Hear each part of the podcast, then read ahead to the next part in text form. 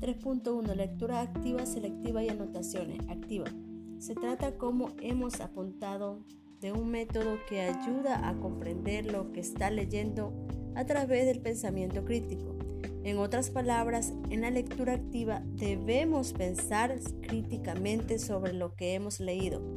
Es un método sencillo pero que requiere tiempo y paciencia. Beneficios de la lectura activa.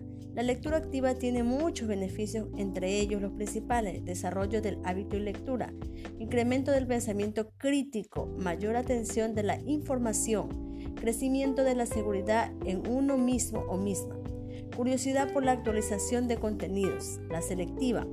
La lectura selectiva consiste en leer partes específicas de un texto, es decir, selecciona algo concreto de lo que se requiere obtener información. El objetivo principal es tener una idea general de lo que se trata el texto.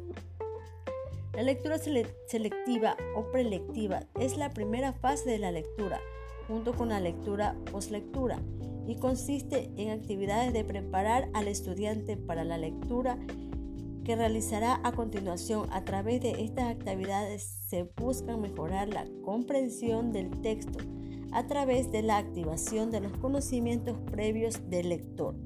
La lectura selectiva también clasifica al estudiante el objetivo de la lectura. El tipo de actividad escogida para esta fase dependerá del, del enterio del profesor, de las características de los estudiantes y del tipo de texto a leer. Algunas pueden ser hojear el texto, identificar características, título, autor y fotos y subtítulos, o predecir lo que se leerá entre ellos. Anotaciones.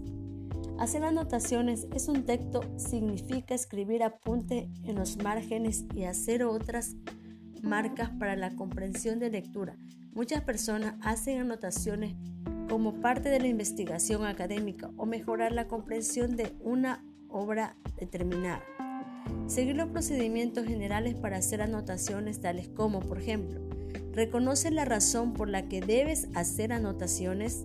2. Marca la información de la fuente 3. Entiende sus objetivos de la lectura. 4. Haz anotaciones a medida que leas el artículo. La 5.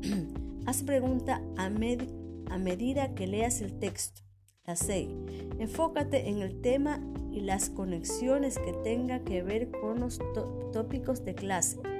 7. Encierra en círculo las palabras o los conceptos que no entiendas. 8. Presta atención a las oraciones temáticas y tesis. 9. Anota tus opciones.